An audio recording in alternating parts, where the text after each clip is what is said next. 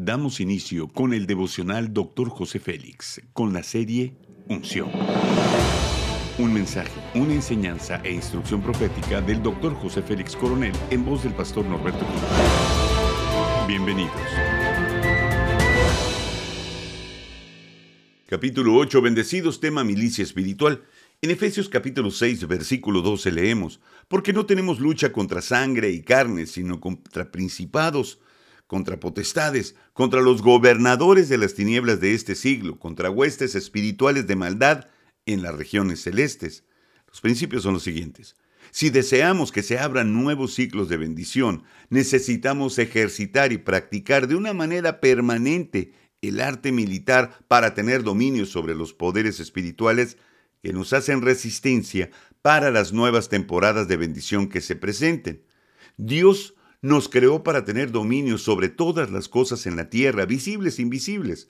La escritura dice que Dios dijo, hagamos al ser humano a nuestra imagen y semejanza, que tengan dominio.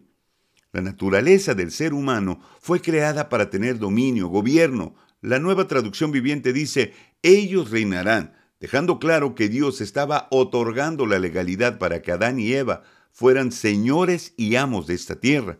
Esto implica que los nuevos ciclos de bendición son legalizados cuando, como hijos de Dios, tomamos la autoridad para tener dominio en la tierra. Como sabemos, el fracaso de Adán y Eva afectó a toda la humanidad y el poder del dominio que le fue retirado a él y a toda su descendencia. Ahora vemos que esa afectación dejó el reino de Dios en la tierra en manos de un muy mal líder. El diablo gobernó durante cuatro mil años hasta que Jesús vino para recuperar el poder de administrar el reino en la tierra de una vez.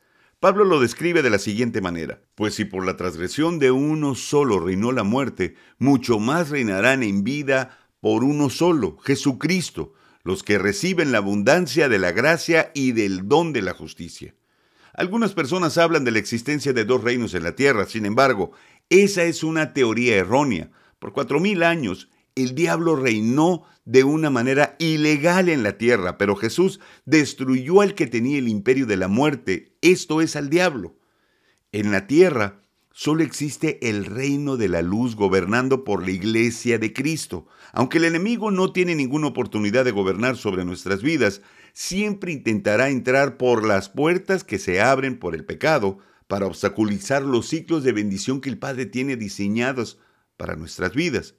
El apóstol Pablo testifica a sus discípulos de Roma y Tesalónica, pero Satanás nos estorbó.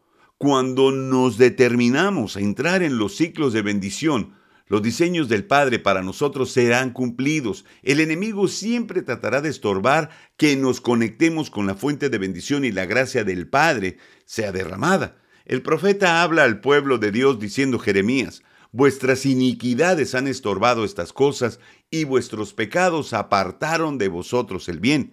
¿Qué hacemos? Tratamos con la iniquidad, la rebelión y el pecado de una manera determinante. Los destruimos para siempre y ordenamos al diablo que salga de nuestro camino. La aplicación es la siguiente. Los cristianos que no toman autoridad sobre las fuerzas del mal tendrán muchas más dificultades para haber cumplido los ciclos de bendición. Jesús nos sentó en la silla de autoridad para ministrar el reino de Dios en esta tierra, y juntamente con Él nos resucitó y asimismo nos hizo sentar en los lugares celestiales con Cristo Jesús, para mostrar en los siglos venideros las abundantes riquezas de su gracia en su bondad para con nosotros en Cristo Jesús. Dios nos ha dado la autoridad y la capacidad de actuar de manera poderosa en este mundo. Hagamos la siguiente declaración de fe. Estaré ocupado en golpear las fuerzas del infierno hasta ver mis promesas cumplidas. Amén. Oremos. Glorioso Dios, estoy aprendiendo los secretos de tu reino para operar tu poder y destruir la resistencia que hace el enemigo para que los ciclos de bendición no se cumplan en mi vida. Gracias por darme esta gloriosa oportunidad de ver tu mano poderosa a mi favor. Dame fortaleza e inteligencia espiritual para ver con claridad los diseños que el Padre tiene para mi vida. Amén.